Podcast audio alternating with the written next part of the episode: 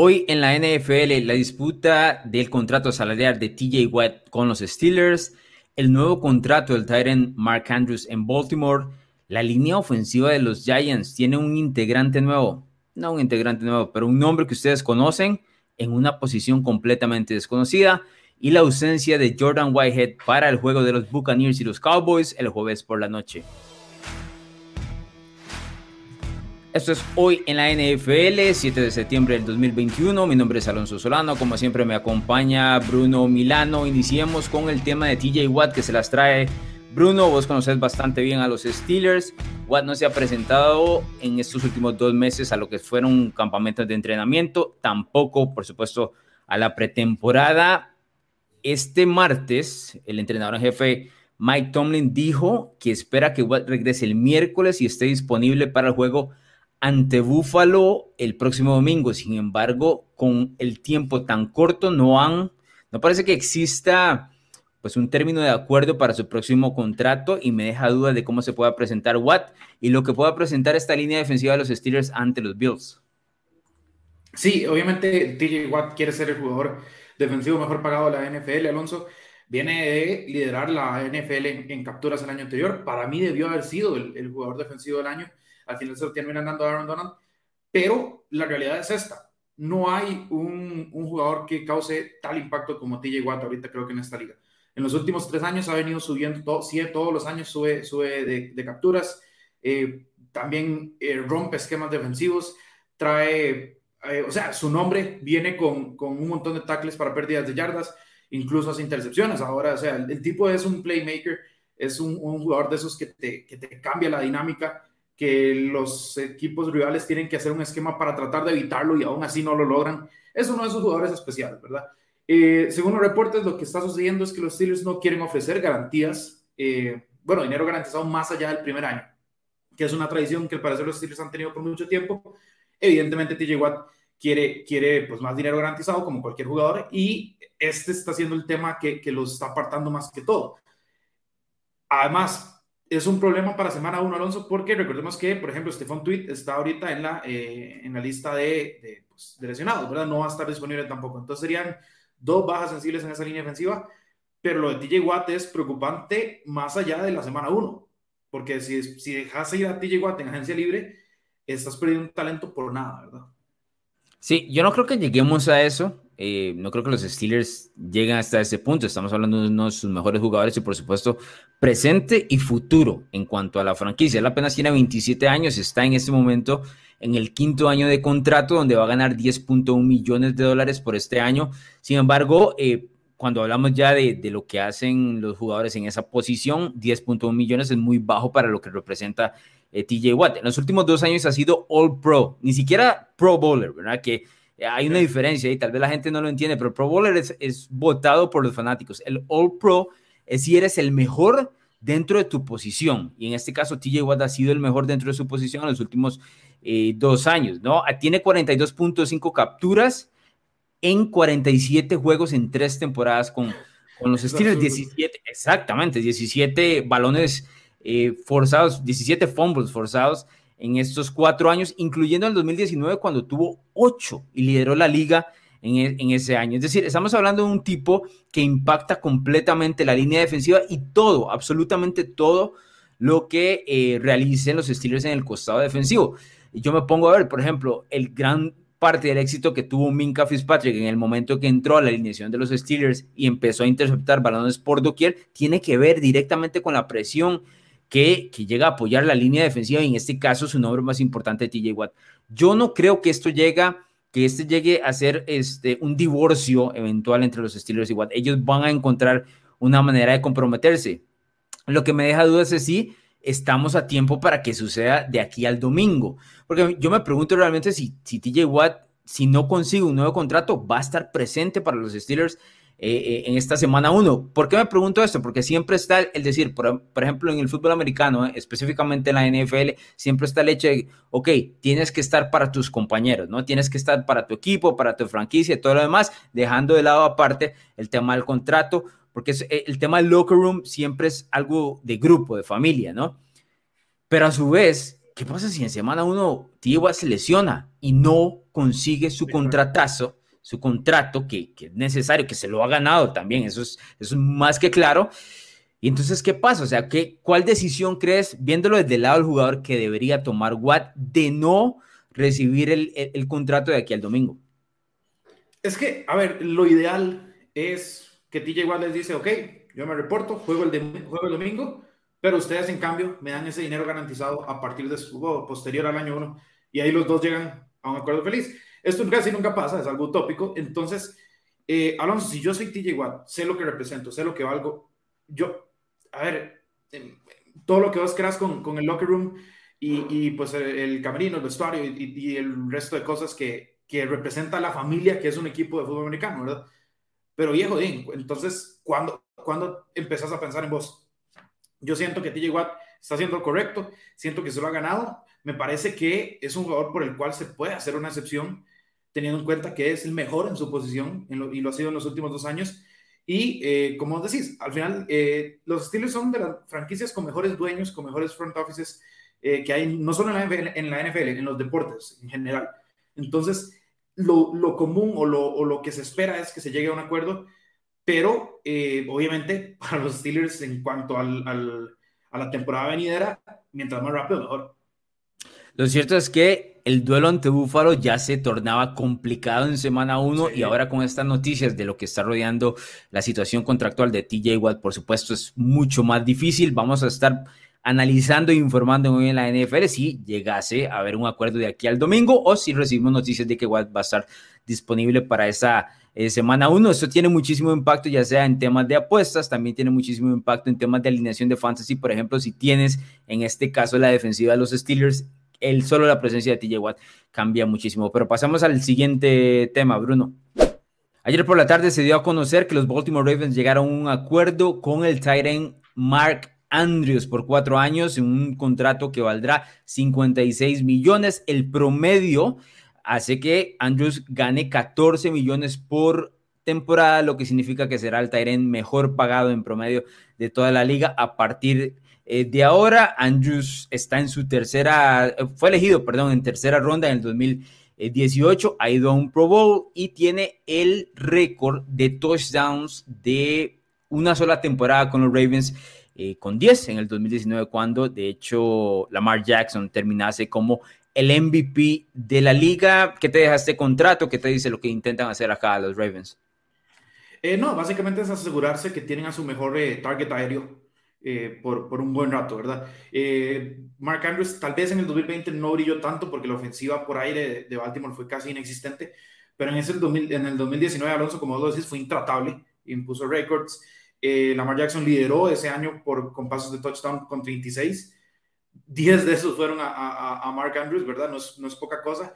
Es el, obviamente es el, el, el, complemento ideal para Lamar, te sirve para bloquear. Eh, y si, si, lo vemos eh, en, en, términos de calidad, ¿cuántos Tyrants son mejores que Mark Andrews? Porque, Eso te iba a preguntar, en un término cortoplacista, ¿cuántos están encima de él? Exacto, digamos, tenemos a Kiro de Kelsey, pero hemos visto a Kiro batallar con lesiones. Kelsey ya es un veterano. Está Darren Waller, que hasta la temporada pasada era un, uh -huh. era un que nadie veía con, con ojos tan brillantes. Eh, la, la, la, rompió en el 2020 y ahora se ha puesto en esa conversación. Pero Mark Andrews está ahí. Entonces, creo que eh, es, un, es un contrato grande, pero creo que es un valor que al menos a Baltimore le, le permite tener a, a, a, manos confiables, porque Mark Andrews tiene muy buenas manos, eh, a alguien que se entiende muy bien con Lamar Jackson y creo que es un, es, es, un aliciente para, para, para, el equipo tenerlo, ¿verdad? No, no, no siempre encontrás un, un talent de, ese, de, esa calidad, eh, menos, menos en, con la edad que tiene, eh, como vos decís, es, relativamente joven en la liga. Entonces, eh, creo que Baltimore se asegura un muy buen, un muy buen jugador por, por los próximos cinco años. Sí, estoy revisando algunos datos de Mark Andrews, especialmente la comparación con Travis Kelsey y con George Kittle, que son los dos que mencionaste, que son altamente conocidos como los mejores de la liga actualmente. Por ejemplo, desde el 2018 que Mark Andrews entró a la NFL, tiene 20 touchdowns, como ya lo mencioné. Travis Kelsey tiene 26, que por supuesto está en una ofensiva mucho más pletórica con el tema de Patrick Mahomes claro. y demás. Es hasta un poco injusto. Pero cuando lo comparamos con George Kittle, George Kittle tiene 12. Es decir, Mark Andrews lo sobrepasa por 8 touchdowns y estamos hablando de uno de los mejores Titans de, de, la NFL. En el caso de Kelsey, por ejemplo, en cuanto a recepciones, Andrews tiene 156 recepciones en esas tres temporadas, Kelsey lo dobla con 305. Ahí sí ya estamos hablando de palabras mayores de nuevo por el tema de la ofensiva, exacto, y que la ofensiva de Mahomes y, de los Kansas City es completamente una, una pasadora. Pero lo que sí me llama la atención también en cuanto al tema de George Kittle es que en cuanto a yardas, por ejemplo, Mark Andrews desde el 2018 tiene 2.105 yardas y Kittle tiene 3.064. Kittle a mí me parece en campo abierto el Tyrant más imponente de toda la NFL. Eh, por supuesto, San Francisco no lo busca tanto cuando estamos hablando de ya la zona roja y anotar touchdowns, como lo pueden ver en, las estadísticas, pero en campo abierto el tipo es una amenaza. Lo que sí es cierto es, que estos números son todos. Completamente. Lo que es cierto es que aquí los números son comparables en el tema Mark Andrews, que si bien es cierto, son distintos a los otros dos, se puede ver o se puede plasmar que es definitivamente el arma número uno de la escuadra de Baltimore y él y la preferencia de Lamar Jackson. Que dicho sea paso, nada más para cerrar con esto, ya amarrando a Mark Andrews, los Baltimore Ravens pueden dar, eh, ponerle toda la vista y toda la mirada a el contrato que viene ahora de Lamar Jackson, que, que es conocido, es, eh, que va a recibir. Ya sabemos que, por ejemplo, Josh Allen recibió uno eh, con Buffalo y es de la misma cama de Lamar Jackson, le toca a él, le toca a Baker Mayfield, eh, muchísimo que, van a tener que trabajar los Ravens a partir de ahora para hacerse con ese nuevo contrato. Yo creo que no hay duda de que va a recibir uno, más allá de que a la gente le guste o no el nivel de eh, Lamar Jackson, el estilo más bien de Lamar Jackson. Otra de las noticias que se dio este martes 7 de septiembre, Bruno Milano, es que se dio a conocer la línea ofensiva que va a jugar por parte de los Giants en semana 1 contra el equipo de los Broncos. Ojo a esta línea ofensiva. Esto es, no es completamente pero es lo que ha estado eh, rodeando en, en, cuanto a las redes sociales. El tackle izquierdo será Andrew Thomas, el guardia izquierdo Shane Lemieux, el centro Nick Gates, el guardia derecho Will Hernández, que es conocido. Y ojo, aquí está el detalle por el cual vamos a hablar de esto. El tackle derecho será Nate Solder, que muchos conocerán como tackle izquierdo anteriormente de los New England Patriots, que fue eh, adquirido por los Giants por una grandísima cantidad de dinero y ha jugado tackle izquierdo durante toda su vida, pero ahora será tackle derecho. Es un movimiento complicado de analizar, especialmente cuando en semana uno traes a los Broncos a Nueva York, una defensiva que se armó hasta los dientes para poder competir en la AFC Oeste. ¿Qué te dice este movimiento? No, me gusta, Alonso. Eh, no me gusta. Te voy a explicar por qué. Uno, Nate Solder no jugó en el 2020 porque, eh, pues por situaciones del COVID-19, decidió no jugar. Entonces, no solo lo estás cambiando de posición, sino que el tipo no ha jugado en dos años, básicamente, ¿verdad? Desde el 2019 hasta el 2021. Eso es uno. Dos, es un veteranazo. Tiene 33, 34 años. Entonces, no solo está inactivo, sino que, eh, pues ya no, no es...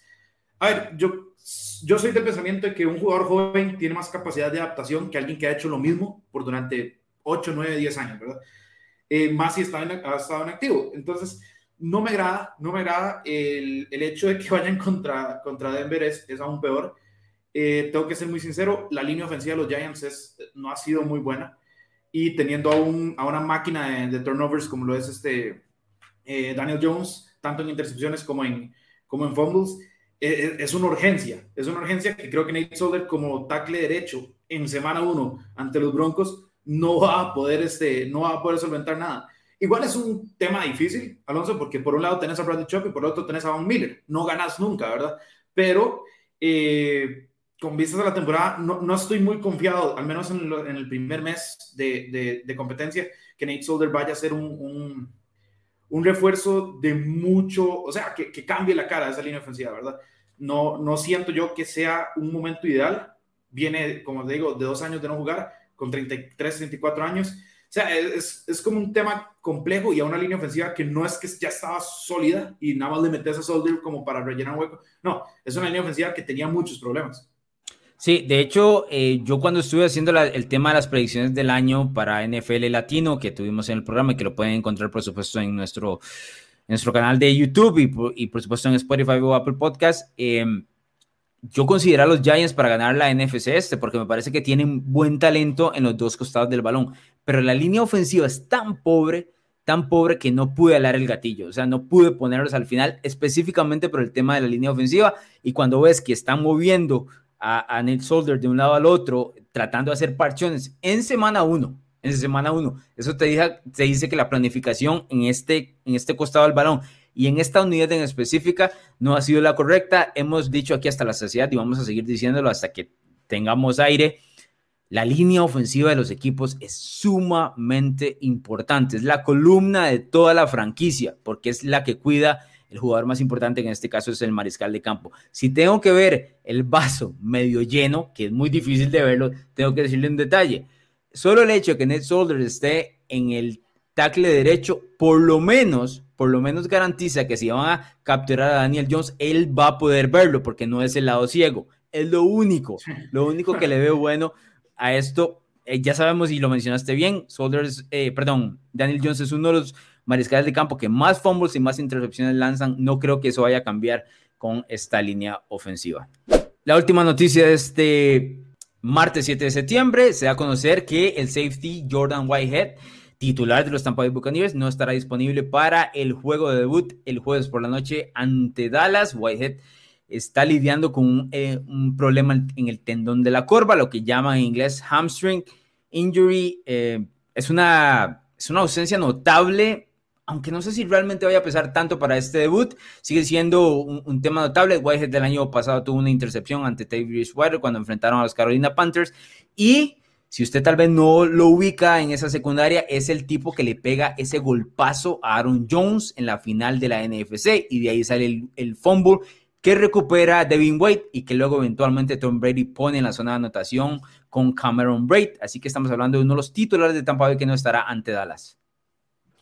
Sí, Alonso, esta es, un, es, es una baja que, como vos decís, ¿es sensible o no es sensible? Porque si vemos el, el, el accionar de Jordan Whitehead en la temporada regular, tipo permitió más del 60% de los pases que iban hacia él, permitió que fueran completos eh, la secundaria en general de Tampa Bay en la temporada regular no fue buena. Lo que pasa es que cambiaron un switch en, en la postemporada y terminó, y terminó siendo pues uno, uno de, los, de los baluartes, como vos decís, eh, para que los Buccaneers terminaran siendo campeones.